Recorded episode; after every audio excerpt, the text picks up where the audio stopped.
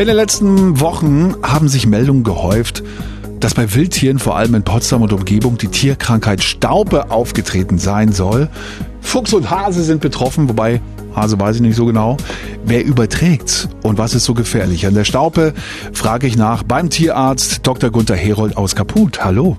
Hallo René, vielen Dank für die Einladung. Klären Sie uns mal auf, äh, ist denn Staupe tatsächlich so ein großes Problem und wenn ja, für wen ist das eigentlich gefährlich? Staupe ist eine Erkrankung, die wir häufig beim Hund sehen, ganz verwandt mit der Masererkrankung beim Menschen.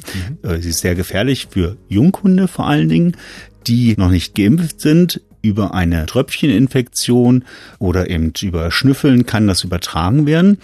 Und das Erregerreservoir, das heißt die Tiere, die es übertragen, das geht vom Waschbären bis zum Fuchs, das ist recht umfangreich und das ist der Junghund besonders gefährdet. Beim Junghund und beim älteren Hund ist es so, dass wenn wir die Grundimmunisierung gut gemacht haben, die Tiere grundsätzlich sehr gut geschützt sind. Ist denn diese Krankheit auch gefährlich für den Menschen? Nein, grundsätzlich nicht. Oft wird ja die Krankheit auch übertragen durch Wildtiere, haben wir gerade drüber gesprochen, zum Beispiel durch Waschbären, da gab es ja diesen konkreten Fall.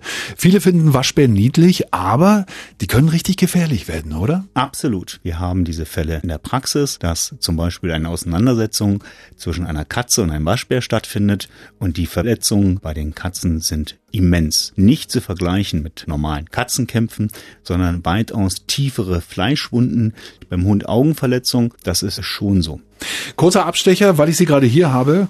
Stichwort Tiere im Winter. Äh, müssen wir denn unsere Haustiere vor der Kälte schützen? Äh, beim Hund zum Beispiel mit Mäntelchen oder die Pfoten besonders eincremen oder mit dem Beutelchen versehen? Es ist momentan oder generell schon seit Jahren ein Trend und wir begrüßen den sehr, die Tiere äh, einzupacken, auch mit Schuhwerk, weil die Kältebrücke viel zu groß ist. Früher lebte ein Hund in der Hütte draußen, konnte sich an die Bedingungen anpassen. Heutzutage sind das 20 Minuten Gassi gehen und dabei ist der Temperaturunterschied so groß, dass wir es durchaus empfehlen, bei Minustemperaturen die Tiere mit ähm, einem Mantel oder auch einer Decke zu versehen. Da bietet der Markt ja unglaubliche Vielfalt.